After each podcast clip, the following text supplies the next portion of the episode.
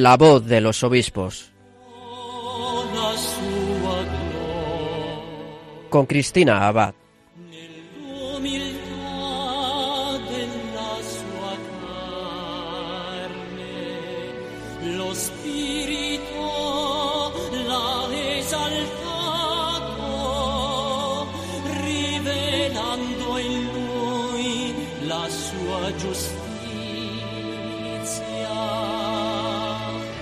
Muy buenas noches, queridos oyentes de Radio María. Un cordial saludo de quien les habla, Cristina Abad.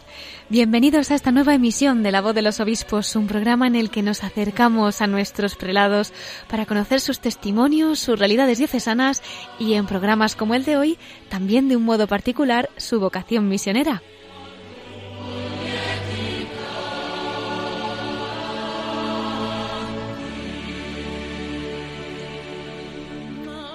Y es que hoy vamos a tener con nosotros al nuevo obispo auxiliar de Bangasú, Monseñor Jesús Ruiz Molina. Él es misionero comboniano, burgalés, y tras un amplio y fecundo recorrido como sacerdote en tierras africanas, lleva apenas cuatro meses como obispo auxiliar en Bangasú apoyando en la tarea pastoral a Monseñor Juan José Aguirre, el obispo titular de esta diócesis que, como sabemos, gracias a los medios de comunicación, pues ya ha actuado varias veces como escudo humano, arriesgando su vida para detener las masacres contra la población musulmana por la milicia antibalaca. Muchos de ustedes lo recordarán porque además tuvimos el privilegio de tenerle en nuestro programa pues el pasado 29 de octubre, si no recuerdo mal, y él mismo nos contaba cómo la fe y la oración eran la única fuerza que les sostenía en este calvario, en el que, con la mirada siempre puesta en Jesucristo, pues todavía son capaces de no perder la esperanza. Vamos a escucharlo, así lo expresaba él en la entrevista que compartió con nosotros y que además es muy apropiada para estos últimos días de la cuaresma el punto de, de, referimiento es, es el Calvario, es como, como el, eh, la contraseña para entrar en un documento del ordenador que está, que está sobre secreto, el silencio de Jesús en el Calvario, ese ser desposeído de todo cuanto tenía, ese silencio de Jesús que parece que todo se convierte en derrota y que luego, mirándolo más despacio, encontramos que tiene su salida en la resurrección. Eso nos pasará en Bangasú también. Hoy estamos en un momento de calvario y creemos, esperamos que mañana llegará para todos, musulmanes y no musulmanes, la resurrección.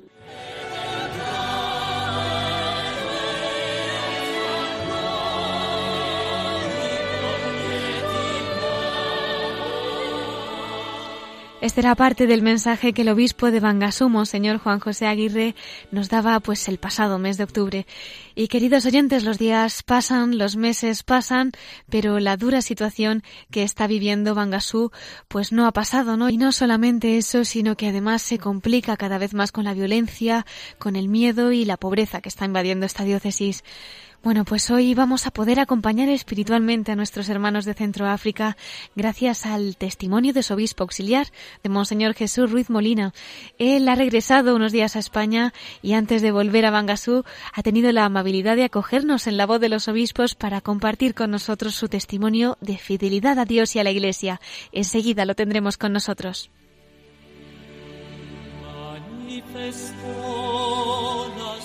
En nuestra sección de Episcoflases, Miquel Bordas nos informará de las noticias y mensajes más destacados de nuestros obispos y concluiremos, como siempre, desde el corazón de María con el testimonio de nuestro obispo invitado de hoy, de Monseñor Jesús Ruiz Molina, obispo auxiliar de Bangasú.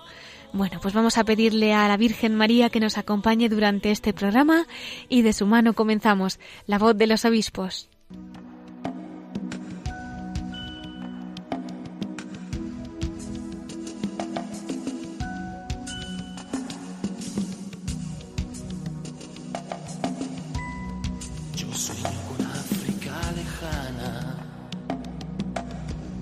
Mil brazos hacia el cielo. Yo sueño con llevarle un canto, el canto de la libertad. África tiene un gran corazón que se conquista con el amor. Dos manos negras y el cielo azul el mismo cielo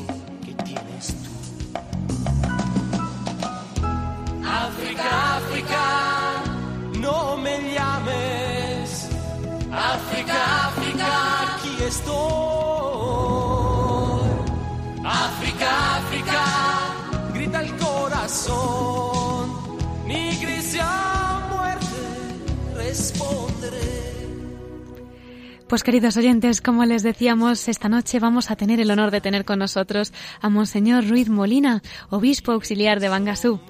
Les acerco un poquito a su persona. Él nace en la cueva de Roa, en Burgos. Estudió la carrera eclesiástica en el Seminario Diocesano de Burgos y en 1982 ingresó en los Misioneros Combonianos, donde realizó el postulantado en Granada y en el noviciado en Valencia. Entre los años 1985 a 1988 obtuvo una licenciatura en Teología Pastoral en París y fue ordenado sacerdote en su parroquia El Buen Pastor, en Miranda del Ebro, el 11 de julio de 1987. Ha trabajado 15 años en el Chad en la pastoral rural y como provincial de su congregación. Más tarde en Granada durante seis años sería formador de postulantes y responsable de los laicos misioneros combonianos en España. En 2009 empezó a trabajar en la República Centroafricana en una misión con pigmeos en la frontera con los dos Congos y el 12 de noviembre fue consagrado obispo auxiliar de Bangasú en la Catedral de Bangui. La ceremonia tuvo lugar en Bangui debido a que la Catedral de Bangasú alberga a más de 4.000 refugiados que escapan del odio del terrorismo islámico, tal como él aseguraba hace unos meses en una entrevista. Para Monseñor Ruiz Molina, esta nueva encomienda del Papa Francisco supone una renuncia a sus planes, dedicándose en cuerpo y alma a la República Centroafricana hasta su muerte. Esta nominación, decía, me desposa con el pueblo centroafricano, que hoy es como un enfermo grave en la UBI.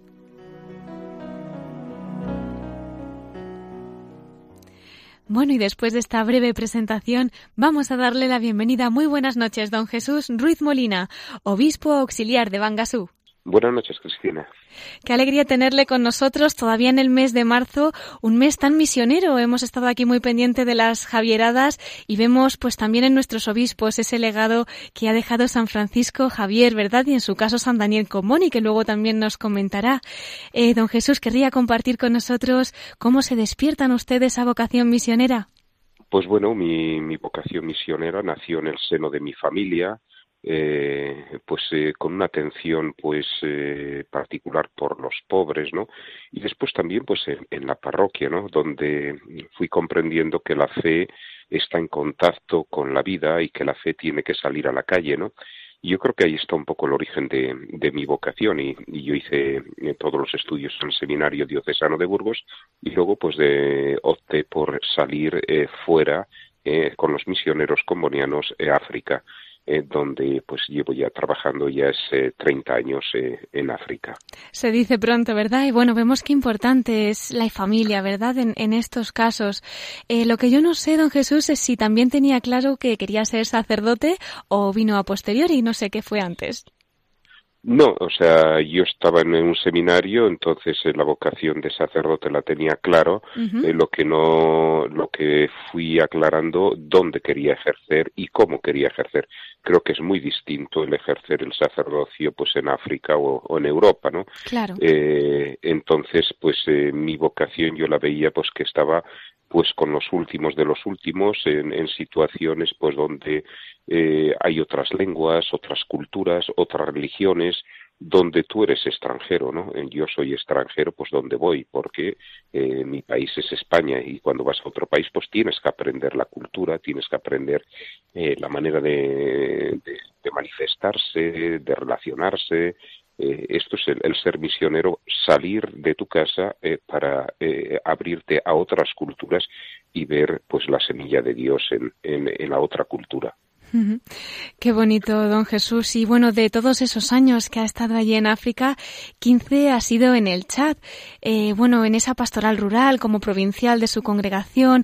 En fin, ¿qué, ¿qué, destacaría usted? ¿Qué querría contarnos pues de aquellos años que estuvo compartiendo en el Chad con tantas almas que me imagino que le habría encomendado el Señor? Pues eh, fueron unos años maravillosos, los primeros ocho años, claro, yo tenía 28 años cuando llegué, eh, entonces pues toda toda la fuerza todo el ímpetu de, joven no y me encontré pues con una iglesia que estaban haciendo eh, yo fui a muchos pueblos donde no había ningún cristiano no y empezamos a formar pues unas catequesis para, para bautizar a los primeros cristianos. Vi nacer la primera iglesia con sus sacerdotes. Eh, los dos primeros obispos, eh, pues bueno, eran eh, sacerdotes. Cuando yo llegué, acababan de ser ordenados sacerdotes. Y bueno, pues era una iglesia que emergía y emergía pues con una vitalidad increíble, ¿no? y eso pues era, era maravilloso, ¿no? Entonces ahí en, el, en la propuesta evangélica que, que hicimos en aquellos años, pues eh, eh, era muy fuerte el anuncio evangélico y la promoción social. Estábamos hablando del Chad, uno de los países pues más abandonados, o sea, más, pobres en, en, aquel momento y ahora también, ¿no? Claro. Entonces, bueno, la propuesta del Evangelio pues estaba unido pues el anuncio del Evangelio, todo el trabajo litúrgico, sacramental, con la promoción social, pues el trabajo en los graneros, las cooperativas, el trabajo con las mujeres, las escuelas. Y bueno, son, fueron unos años pues maravillosos ver emerger una iglesia, una iglesia nueva. En muchos momentos pues me, parecía que estábamos en la, época de los hechos de los apóstoles, ¿no? O sea, una, iglesia que nace, ¿no? Y ya digo, un momento pues maravilloso ¿no? de, compartir con este pueblo. Y de gran fecundidad, seguro que esa semilla todavía está allí fructificando, Dios quiera que en muchas almas, ¿verdad que sí? Pues sí, o sea, es, es una... El Chad, la gente piensa pues que está llena, o sea, solo hay musulmanes, pero es, es, es, un error muy grande. Todo el sur del Chad es cristiano y son comunidades enormes, comunidades ya con un clero autóctono, con un episcopado pues en, su mayoría autóctono, eh, una iglesia con mucha vitalidad y sobre todo pues eso lo que es característico de África y del Chad también, una iglesia joven, muy joven, ¿no? Vas a cualquier celebración bajo los mangueros porque allá pues no hay ninguna iglesia que pueda contener eh, a, la multitud de gente para una misa, ¿no? Entonces se hace bajo los mangueros, los árboles y pues eh, puedes tener eh, 1.500, 2.000 personas reunidas, pero sobre todo jóvenes con un gran dinamismo, con una, una gran vitalidad. Impresionante. Y vocaciones, me imagino, también, ¿no? Sí, sí, sí. Eh, como, como dije, eh, cuando yo llegué en, en el año 87, eh, pues eh, había cuatro sacerdotes eh, en el sur, en, en, nuestra diócesis. Bueno, pues hoy ya son 40, eh, 45, todas las diócesis o casi todas las diócesis, pues ya son casi, diríamos, eh, autóctonas, con un clero pues en su mayoría autóctono, los misioneros seguimos estando presentes, pero ahora ya no somos mayoría, ahora es una pequeña minoría, entonces es el clero autóctono el que está cogiendo el relevo, ¿no? Incluso pues también en sus obispos y eso y sí, sí, hay, hay, hay vocaciones, sí.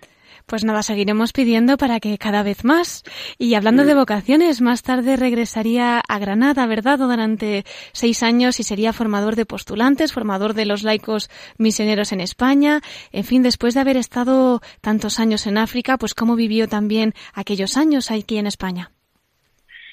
Bueno, pues para mí en, en, un primer momento, yo me acuerdo cuando llegué a España, pues se me, se me derrumbó el, eh, el mundo, porque yo venía pues de, de una actividad pues enorme, eh, pues eh, con comunidades florecientes, multitudinarias, ¿no? Y me encontré en un postulantado pues con cinco jóvenes solamente.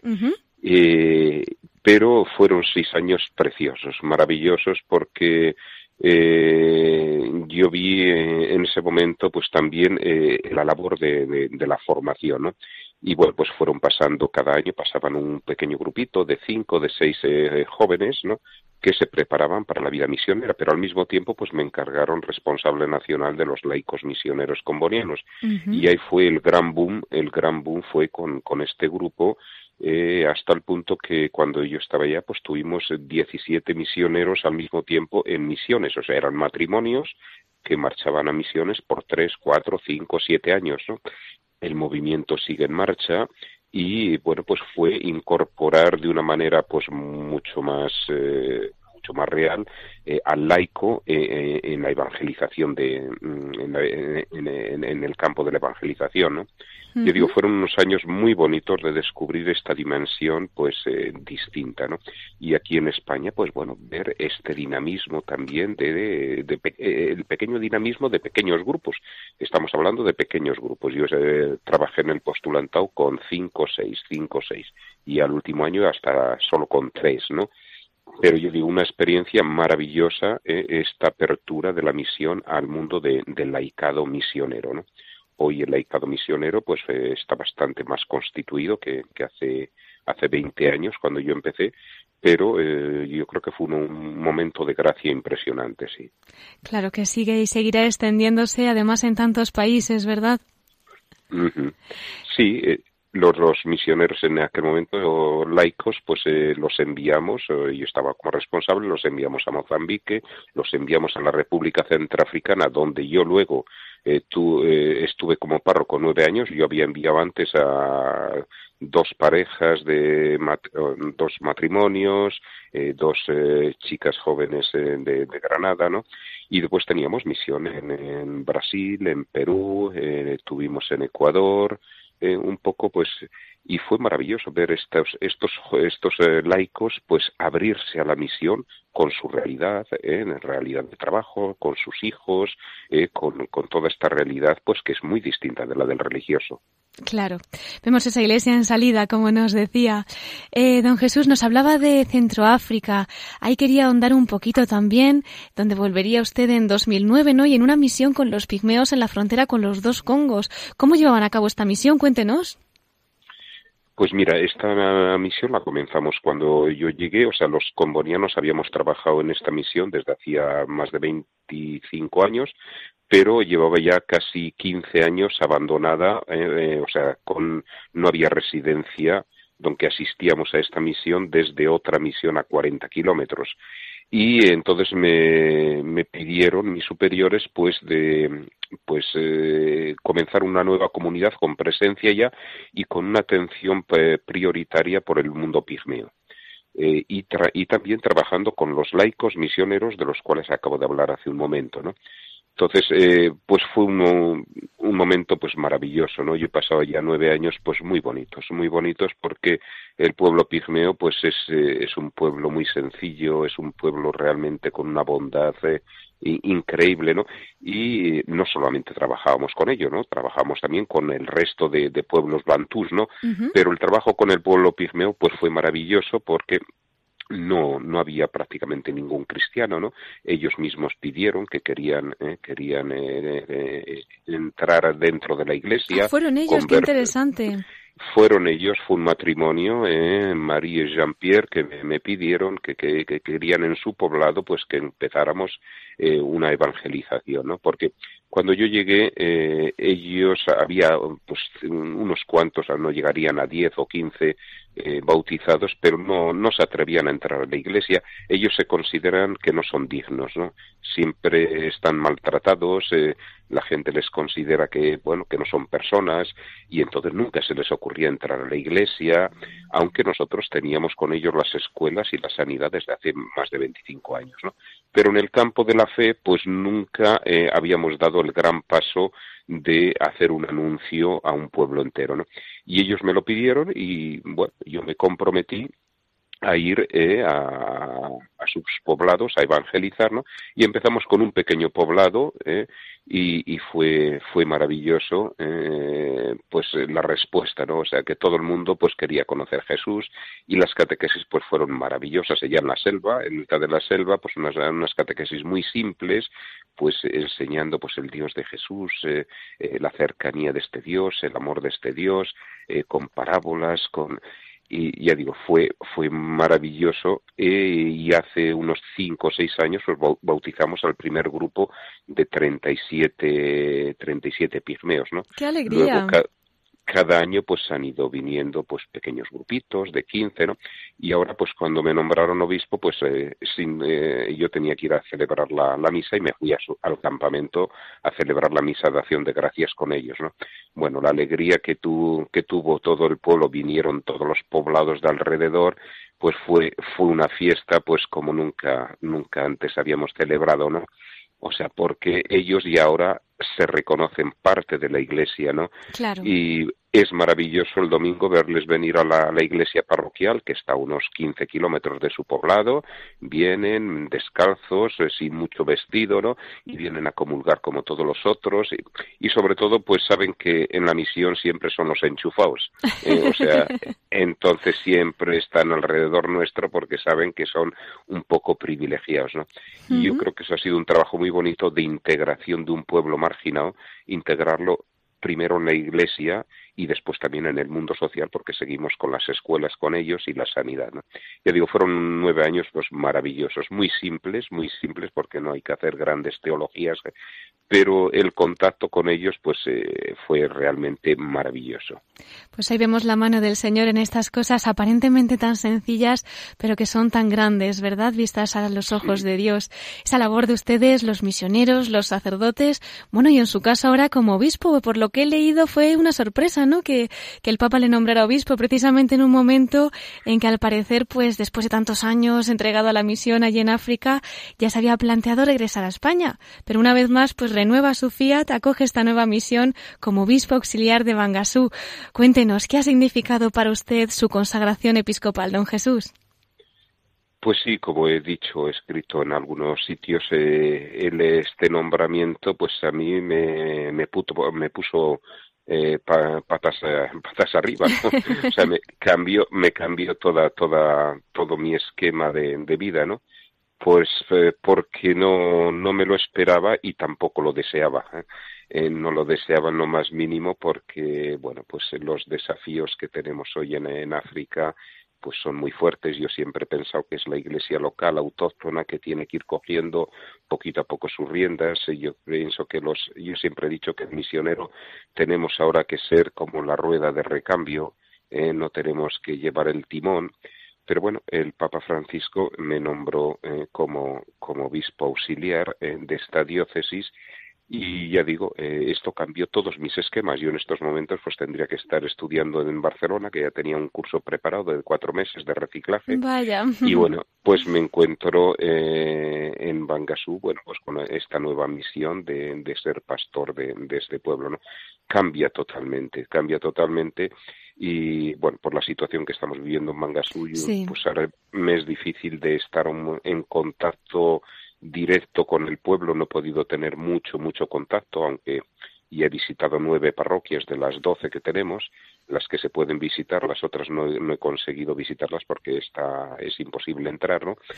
Eh, pero claro, es, es muy distinto porque el contacto con el pueblo, aquí ahora estoy pues cada vez conociendo personas nuevas, eh, pero es conocer y volver a otro sitio. La, diócesis son 700 kilómetros de norte a sur, o sea que eh, es, es muy distinto del trabajo que yo hacía en los campamentos pigmeos pero bueno, eh, como yo digo, todo se aprende y pues la gente pues me enseñará a ser pastor y a estar con ellos y, y bueno, pues a, anunciar el Evangelio con ellos y poquito a poco me irá enseñándome el Señor, sí.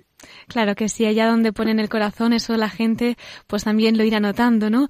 Eh, yo no sé, nuestros oyentes, hace unos meses cuando nosotros entrevistábamos al obispo de Bangasú, Monseñor Juan José Aguirre, él nos contaba, ¿no? Esa dura situación que estaba haciendo usted ahora mismo también referencia, pues cómo están viviendo allí. De hecho, bueno, usted ni siquiera pudo celebrar su consagración episcopal en la catedral, ¿verdad? Sino que tuvo que ser en Bangui al estar habilitada la catedral también para los refugiados. Pero por si alguno de nuestros oyentes acaba de poner la radio, eh, no ha escuchado Radio María o no ha escuchado ese programa y ahora mismo no sabe qué, qué están viviendo allí en esa diócesis y cómo realmente están siendo ustedes, pues, una llamada de esperanza para, para todo el pueblo de allá. ¿Qué nos querría contar? ¿Cómo lo están viviendo y cómo podríamos acercar a todos los oyentes que nos están escuchando ahora mismo a la diócesis que están allí guiando ustedes en Bangasú?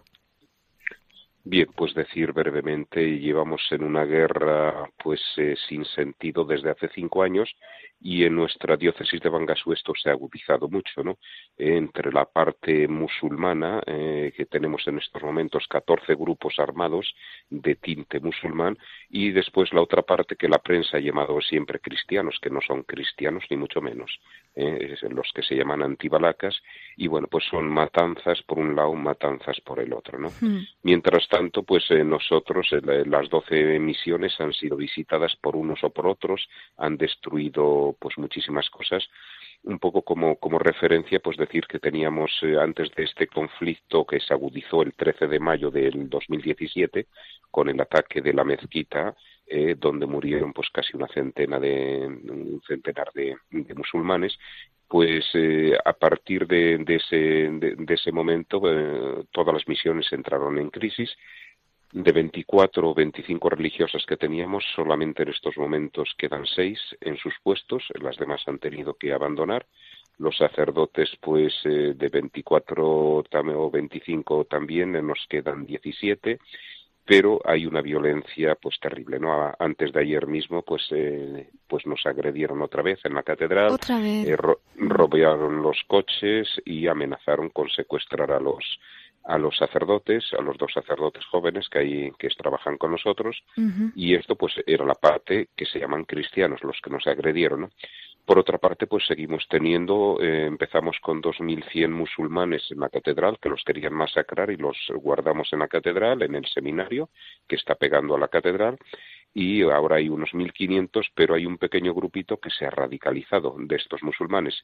Y estos también nos agreden, ¿Ah, pues eh, nos han quemado pues todas las motos que teníamos, eh, querían matar a alguno de los sacerdotes porque ellos les mataron al, al imán. Y se han, se han radicalizado mucho y son pues un gran peligro para nosotros. Hmm. Entonces, bueno, pues en este momento pues nos sentimos eh, pues que nos dan eh, nos dan eh, palos de todos los sitios, de la parte de los musulmanes y de la parte de los otros, ¿no? Mientras tanto se están pues la, los cascos azules como pues protegiendo nuestra casa y protegiendo también el eh, el, recinto de los musulmanes, ¿no? Pero estamos muy descontentos del trabajo hecho por los cascos azules, pues porque las agresiones son, son cada día, ¿no? O sea, con, con, con toda esta gente. Entonces, eh, vivimos un, un conflicto, pues, eh, violento muy grande, muy grande, y lo triste es que no se ve salida. No se ve salida porque en el país no hay, no hay gobierno en estos momentos. Estamos, bueno, hay un gobierno, pero no tiene ninguna autoridad. No hay ejército, eh, no hay el funcionariado, no existe. En nuestra zona de Bangasú, con 700 kilómetros de distancia, pues no hay un solo médico, eh, no hay maestros, no hay juzgado, no hay nada, nada, nada.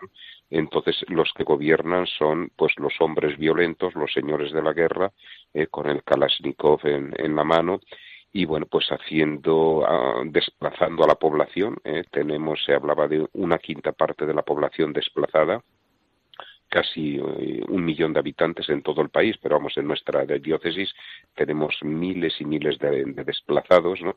Entonces, bueno, es una situación pues de, de, de, verdadero infierno al, al, que no se le ve la, la, salida, pues porque estamos en manos, diríamos, de, la ONU y no vemos la salida a corto plazo. ¿no? Hmm. Esta es la situación que estamos viviendo en este momento, pues una situación, ya digo, de, de mucho dolor. Claro. Como, como he dicho en otros foros, pues bueno, eh, la cuaresma dura 40 días, nosotros llevamos de cuaresma eh, ya cinco años, cinco años, pero confiamos que un día llegará la Pascua y es por eso que estamos ahí.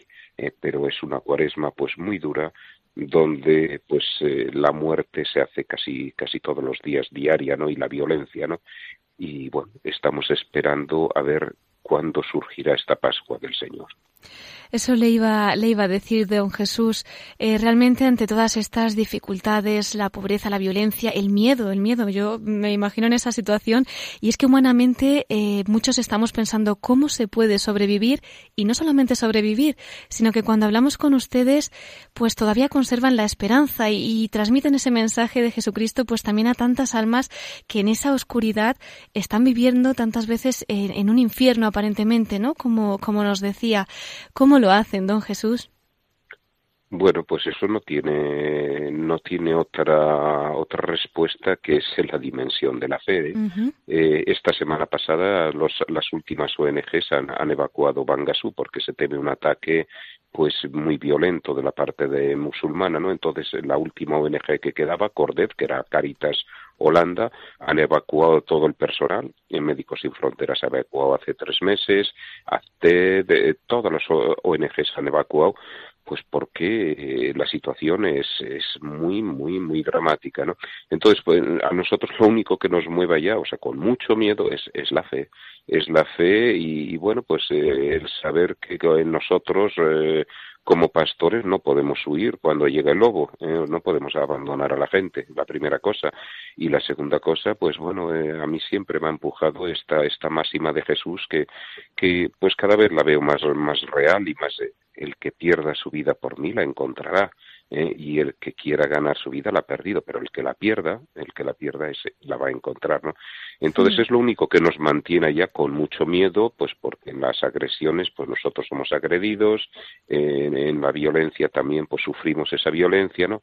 Pero tenemos que estar con esta, con, con nuestro pueblo, pues alentando eh, la esperanza y sobre todo pues alentando la reconciliación y el perdón, lo cual es muy difícil. Hay mucho odio en estos momentos, mm. pero decir que la propuesta de Jesús es el perdón y es la reconciliación, yo creo que es la, gran novedad de los cristianos y esto hay que hay que mantenerse eh, allá para, para vivir eh, esta realidad de perdón, de reconciliación, de cohesión social, de, de esperanza bueno, es la fe. Si, si no estuviera, si no fuera por la fe, yo ahora pues cada día los sacerdotes me envían eh, WhatsApp, como lo están viviendo, y es curioso, o sea, cómo ellos mismos en cada, cada WhatsApp pues está la palabra de Dios, ¿no? Está, el Señor estará con nosotros, el Señor no nos va a dejar. Eh, eh, si, si no fuera por la fe, no, no podríamos estar allá. Desde luego que sí, don Jesús. Cuente con nuestras pobres oraciones. Es verdad que no podemos ni imaginar lo que allí están pasando por mucho que intentemos llevarlo a través de los medios a todos los que podamos, pero por lo menos en nuestra oración siempre les tendremos presente y que sostengan pues a todos los que se encuentren allí, ¿verdad? Que puedan acoger ese mensaje de reconciliación, de perdón y Dios quiera que, que la paz, que también que llegue pronto. Eh, don Jesús, ¿qué le pide al Señor para la diócesis de Bangasú, para que ustedes, como obispos, don Juan José, usted, puedan continuar guiando este rebaño que Dios les ha encomendado? Pues lo que llevamos pidiendo desde hace muchos años, la paz. Paz, paz, paz. Eh, que en lengua sango se dice siriri. Eh, lo único que pedimos es la paz para que las escuelas puedan abrirse de nuevo, para que la gente pueda ir a sus campos tranquilamente, para que nuestras comunidades cristianas no tengan que escaparse eh, al bosque. Pedimos la paz, que el Señor, pues eh, la paz es un regalo del Señor, pero es también una construcción. Tenemos que ser artífices de paz, ¿no? Y por eso, pues se lo pedimos al Señor y nos quedamos ella con el pueblo, pues para construir esa paz.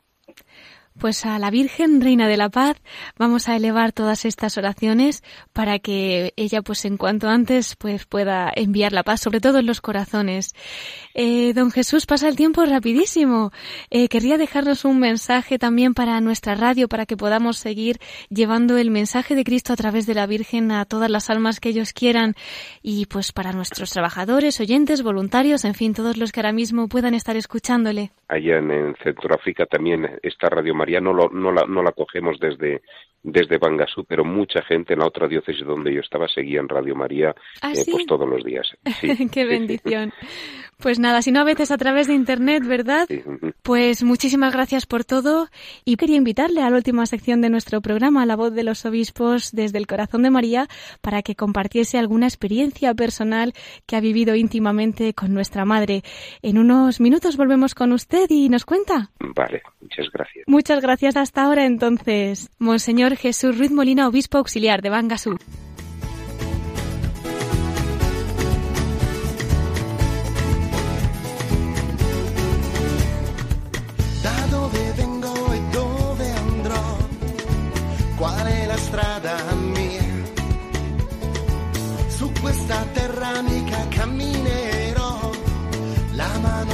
Nella tua e la mia vita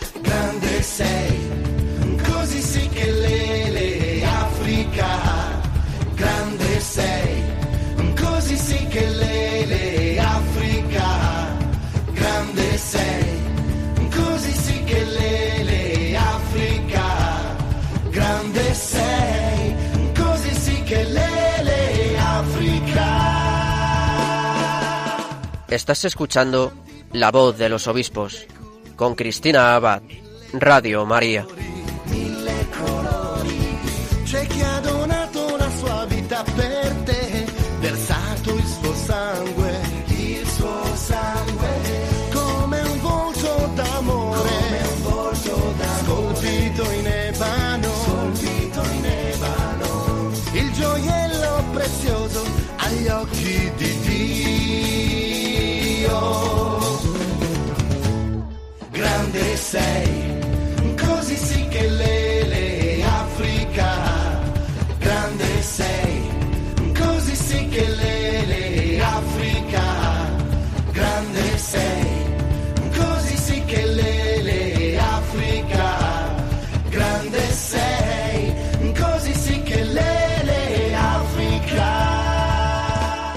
Y mientras escuchamos esta canción sobre África cantada por el padre Fabrizio Colombo, misionero comboniano, le recordamos que también nosotros hemos entrevistado a un sacerdote comboniano.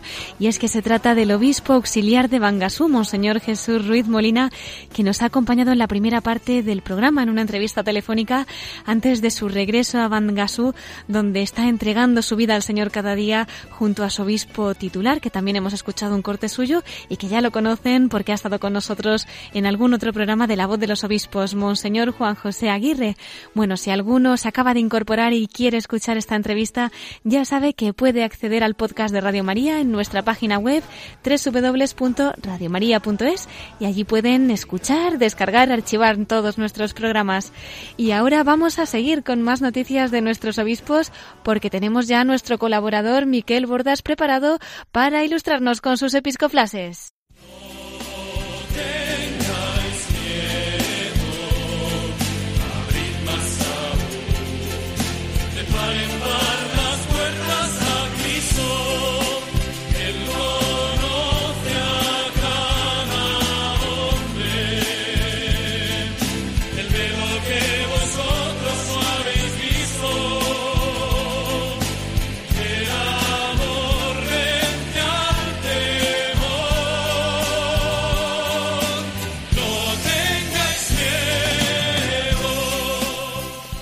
Pues aquí tenemos con nosotros a nuestro colaborador, Miquel Bordas. Muy buenas noches, Miquel, ¿qué tal estás? Buenas noches, Cristina, y buenas noches a todos nuestros oyentes. Pues yo muy bien y muy impresionado por estas palabras, por esta entrevista que nos está dando el obispo auxiliar de Bangasú, Monseñor Jesús Ruiz Molina, ¿verdad?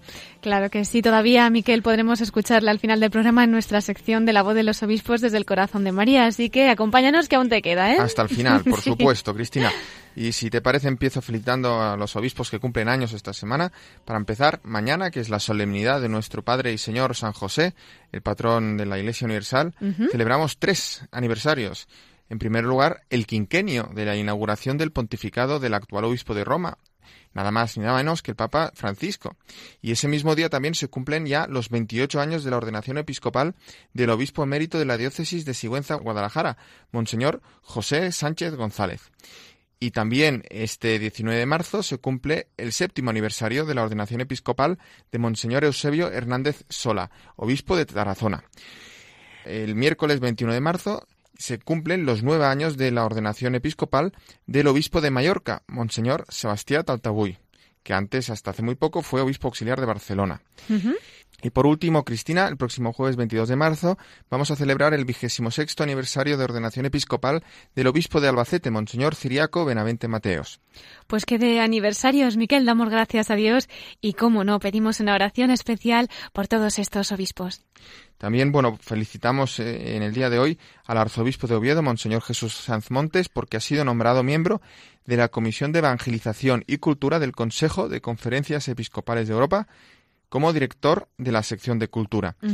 Y el primer encuentro de esta comisión tuvo lugar en Riga, en Letonia, ahí en los países bálticos, este pasado jueves 15 de marzo. Se trata de un organismo que coordina lo que en las diferentes conferencias episcopales de Europa se hace y elabora iniciativas pastorales y evangelizadoras pensadas precisamente para este continente europeo. Pues le enviamos una felicitación también desde Radio María, ¿cómo no? Y bueno, Cristina, también quería anunciarte y anunciar a nuestros oyentes que pasado mañana, el martes 20 de marzo, Radio María va a emitir un programa especial a las 8 de la mañana, o sea que hay que madurar un poquito para ponernos a las ondas de Radio María. Pero merece la pena, ¿verdad que sí? Sí, porque se va a tratar el documento que acaba de publicar la Congregación para la Doctrina de la Fe, eh, dedicado a los obispos de la Iglesia Católica, y a todos nosotros, por supuesto, sobre algunos aspectos de la salvación cristiana y que lleva fecha de 1 de marzo. Y el título del documento es Placuit Deo. Ese programa de Radio María del próximo martes, día 20 de marzo, va a contar con la participación de tres obispos españoles. Eh, intervendrán el obispo de Córdoba, Monseñor Demetrio Fernández, el obispo auxiliar de Getafe, Monseñor José Rico Pavés, y el obispo de San Sebastián, Monseñor José Ignacio Munilla pues le digo a nuestros oyentes que no se lo pierdan. La verdad que tiene buena pinta, Miquel, así que tomamos nota. Y hablando de tres obispos, me suena a mí que ha habido esta semana otra noticia en torno a tres obispos españoles. Cuéntanos. Pues sí, Cristina, hace unos días pues la Santa Sede ha anunciado que el tema del Sínodo Especial de los Obispos sobre la Amazonía, que se va a celebrar en octubre de 2019, Dios mediante, será el de Amazonía, nuevos caminos para la Iglesia y para una ecología integral. Se trata de un sínodo de los obispos que tras el anuncio del Papa Francisco ha recibido un impulso decisivo en el encuentro del mismo pontífice con los indígenas y la Amazonía en su viaje a Perú y en especial a Puerto Maldonado. Pues bien, con el anuncio de este tema que se va a tratar, se ha hecho público el nombramiento de 18 expertos que van a asesorar al sínodo y entre los que se encuentran tres obispos misioneros españoles. ¿Qué son? Que son, se trata del salesiano de Pamplona, o natural de Pamplona, Monseñor José Ángel Divasón, que es el vicario apostólico de Puerto Ayacucho, en Venezuela. En segundo lugar, el obispo de Burgos, procedente de Burgos, Monseñor Rafael Cop, que es vicario apostólico de Puyo, en Ecuador. Que también conocemos porque hemos tenido el gusto y el honor de tenerle en la voz de los obispos desde su misión. Exacto, y bueno, y fue de misiones precisamente miembro de la obra de cooperación sacerdotal hispanoamericana. Y finalmente también el dominico Alavés, Monseñor David Martínez de Aguirre. También conocido, ¿verdad? Pues ya hemos tenido eh, una entrevista con él y también un programa especial antes de la visita del Papa a su vicariato apostólico de Puerto Maldonado de, en enero, en Perú. Pues vamos a felicitar a estos tres obispos y encomendamos también esta emisión que les encomienda la Santa Sede. Así haremos, Cristina.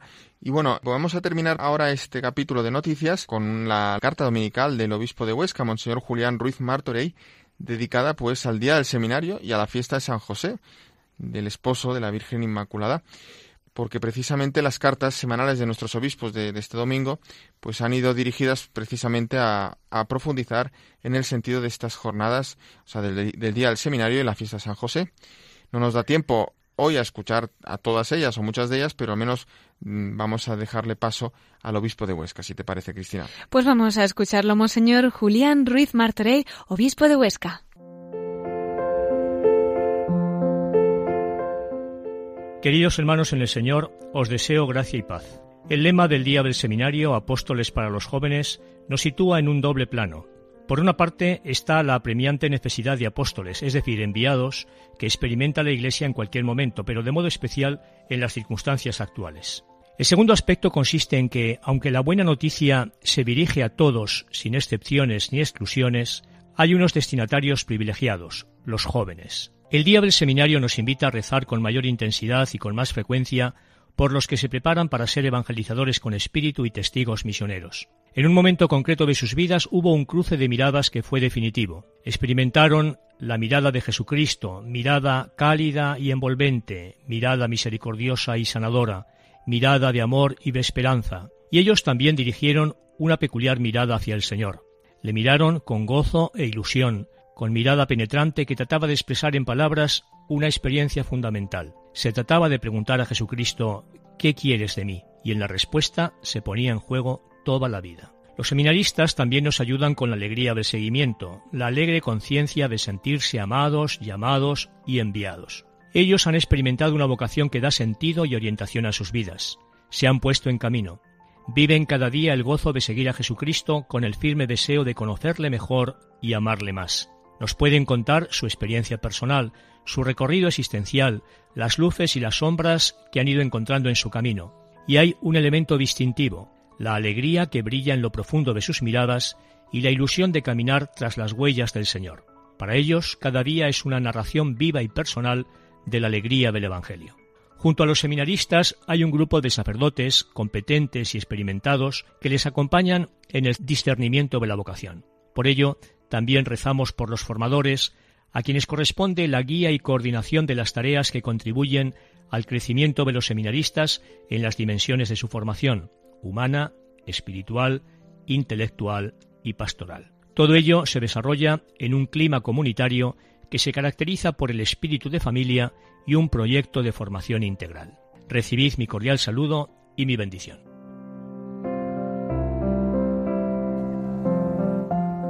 Este era el mensaje del obispo de Huesca, de Julián Ruiz Martorey, para esta semana en la que tenemos tan presentes a los seminaristas con motivo del Día del Seminario y la fiesta de San José que estamos celebrando. En efecto, nos ha explicado de forma muy sintética también pues en qué consiste un seminario, una diócesis, como en este caso sería la de la de Huesca, eh, en cualquier diócesis, pues eh, cómo está estructurado y cómo se forman estos candidatos a ser nuestros pastores, nuestros presbíteros eh, y alguno de ellos será en su día elegido también obispo, porque así funciona la Iglesia. y precisamente, Cristina, te traigo hoy una perla de un obispo que acaba de fallecer, porque como ya anticipamos en el programa de la semana pasada, en la noche del viernes de marzo al sábado del 10 de marzo fallecía Monseñor Elías Llanes, el arzobispo mérito de Zaragoza, eh, que fue titular de esta diócesis durante casi tres décadas y también, eh, sobre todo, fue presidente de la conferencia episcopal, pues él falleció en la residencia sacerdotal de la Fundación Tobías, de la capital aragonesa, donde había pasado los últimos años de su vida y también es de reseñar que acaba de cumplir 90 años el pasado 16 de febrero, porque él había nacido precisamente el 16 de febrero de 1928 en la vía de Mazo en la isla de La Palma, en las Islas Canarias, en la provincia de Santa Cruz de Tenerife, en el seno de una familia campesina. Y bueno, fue ordenado sacerdote el 31 de mayo de 1952 en el Congreso Eucarístico Internacional de Barcelona. En una necrológica eh, escrita por José Francisco Serrano Ceja en ABC, este periodista describe cómo fueron los años de estudiante de Monseñor Elías Yanes. Y cito, no fueron pocos los sacrificios que sus padres hicieron para que pudiera estudiar. Pronto despuntó por su fina inteligencia, su pasión lectora, la dimensión social de una forma de vivir, la fe ligada a la boyante acción católica y un carácter introvertido, con notable capacidad para analizar y diseccionar ideas, actitudes y comportamientos. Y añade eh, José Francisco Serrano que Eliasianes formaba parte de una época de formación clásica en el episcopado, tamizada por viajes, estudios en el extranjero y cultura vasta. Él hizo sus grados avanzados en la Pontificia de Salamanca y en la Gregoriana de Roma. Y ya una vez ordenado sacerdote, como hemos visto en el Congreso Eucarístico de Barcelona en el año 1952, pues ejerció de profesor en el Seminario de Tenerife. Pero poco después, un tiempo después, se trasladó a Madrid para trabajar en, en los movimientos especializados de la acción católica y en la pastoral catequética. Y es así que hasta el año 1970 es nombrado obispo auxiliar de Oviedo, donde fue obispo hasta 1977, en cuyo año, en julio de 1977, va a ser nombrado obispo de Zaragoza, donde va a permanecer como obispo titular de esta archidiócesis hasta marzo de 2005, que fue relevado por jubilación por su sucesor, Monseñor Manuel Ureña. Eh, tengo que también señalar que su lema episcopal era no pagara la llama humeante, que vendría a sintetizar su afán por acercar a los hombres a Dios descubriendo lo positivo de cada uno. Uno de sus libros más leídos eh, lleva por título precisamente Cómo ser cristiano en el corazón del mundo. Y también aparte de todo este ministerio episcopal en tanto en Oviedo al principio, pero sobre todo en la archidiócesis de Zaragoza, pues también destaca sus cargos que eh, ostentó en el seno de la Conferencia Episcopal Española, donde, como dice también ese periodista que he citado, lo ostentó o ejerció de todo, eh, prácticamente, porque fue secretario general desde el año 1972 al año 1977. También eh, estuvo en distintas comisiones, mm, por ejemplo, en la Comisión Episcopal de Enseñanza y Catequesis, Fue vicepresidente de la Conferencia Episcopal entre 1987 y 1993 y desde el año 1993 hasta en 1999 fue presidente de la Conferencia Episcopal Española. Bueno, pues en estos últimos años, desde que pasó a la condición de mérito, también destaca ese periodista, José Francisco Serrano Ceja, que Monseñor Llanes se dedicó especialmente a acompañar a personas con heridas por su experiencia de la Iglesia. Y Cristina terminó pues esta perla pues con las propias palabras de Monseñor Elías Llanes en una entrevista de no hace mucho, donde él decía o explicaba qué es lo que sentía que le pedía al Señor precisamente en estos últimos tiempos de su vida. ¿Qué es lo que Dios me pide a mí? ¿Eh? Dentro de mis limitaciones, dentro de mis posibilidades, ¿qué es lo que yo puedo hacer? Primero para superarme yo, como persona que tiene que combatir instintos y tendencias que no son de acuerdo, no están, no son coherentes con, la, con una conciencia recta. Y segundo, ¿qué puedo yo hacer para ayudar a los demás a superar sus dificultades?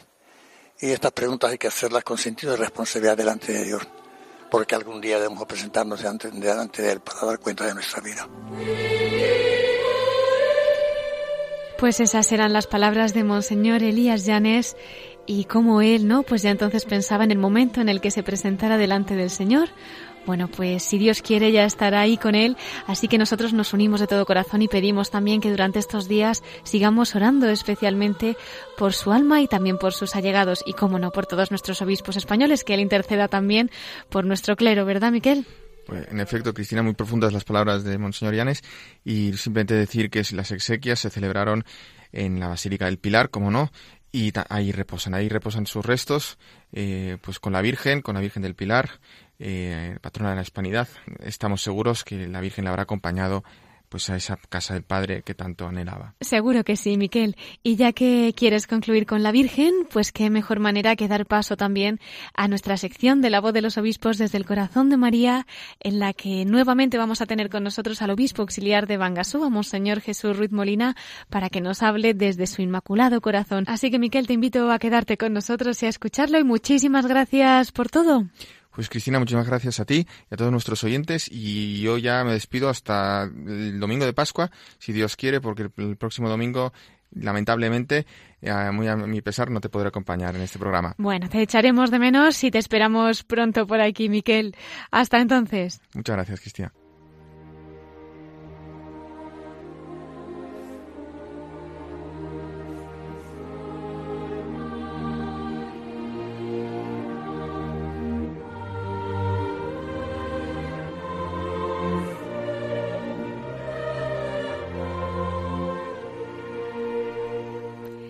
Entrando en nuestra sección de la voz de los obispos desde el corazón de María, vamos a volver a recibir al obispo auxiliar de Bangasúa, Monseñor Jesús Ruiz Molina, que ha estado con nosotros durante la primera parte del programa y nos ha contado pues su testimonio y tantas cosas de la misión en Bangasú. Ahora nos va a hablar desde el corazón de la Virgen. Muy buenas noches, don Jesús. ¿Qué quería destacar pues de este inmaculado corazón de nuestra Madre? Cuéntenos.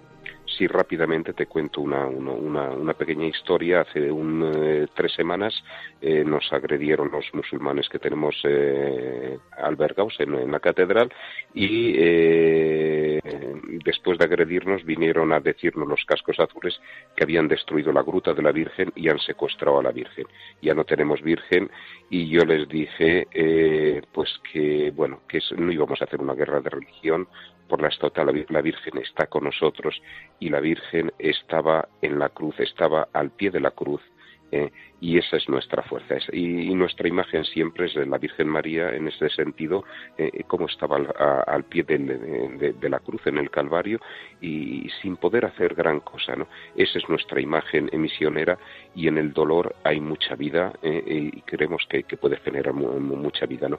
Entonces, María misionera pues eh, sigue intercediendo por nosotros, está al pie del Calvario, está con nosotros y nos ayuda a estar con, con este pueblo. Pues don Jesús, precioso testimonio y, bueno, pues la verdad que con María al final todo es posible, la batalla está ganada, muchísimo ánimo y desde donde estemos pues nosotros le seguiremos encomendando con la Virgen y teniendo muy presentes testimonios como los que nos ha contado. Muchísimas gracias por haber compartido con nosotros este ratito y, y bueno, pues para lo que necesiten ya sabe usted que en Radio María tiene su casa y que nuestros micrófonos siempre estarán abiertos para ustedes. Muchas gracias, Cristina. Pues nada, seguimos unidos en, este camino cuaresmal que concluye en la Pascua, en la Pascua del Señor que vence sobre la muerte. Claro que sí, don Jesús. Pues muchísimas gracias por todo y, y, bueno, le enviamos un abrazo de todo el equipo de Radio María. Monseñor Jesús Ruiz Molina, obispo auxiliar de Bangasú.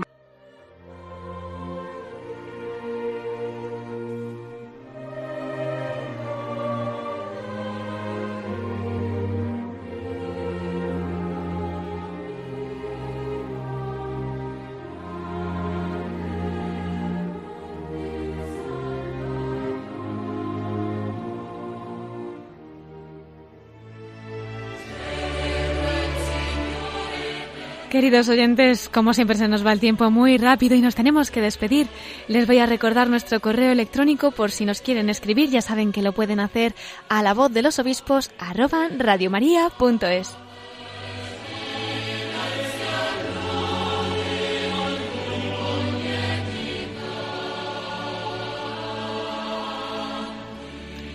Enviamos un agradecimiento muy especial al obispo auxiliar de Bangasú, a Monseñor Jesús Ruiz Molina, que nos ha acompañado esta noche compartiendo su testimonio y acercándonos a la dura situación de Bangasú. Y junto a él aprovechamos para mandar un saludo también a su obispo titular, a Monseñor Juan José Aguirre, que también ha colaborado en la producción del programa. A Miquel Bordas, como no, muchas gracias también por informarnos de las noticias de nuestros prelados y muchas gracias a todos ustedes por acompañarnos en esta emisión. Nos volvemos a reunir en siete días, si Dios quiere. Ya saben, a las nueve de la noche, a las ocho en Canarias. Ahora les dejamos con el informativo de Radio María. Hasta el domingo que viene, si Dios quiere, en la voz de los obispos. Que la Virgen les acompañe y que Dios los bendiga.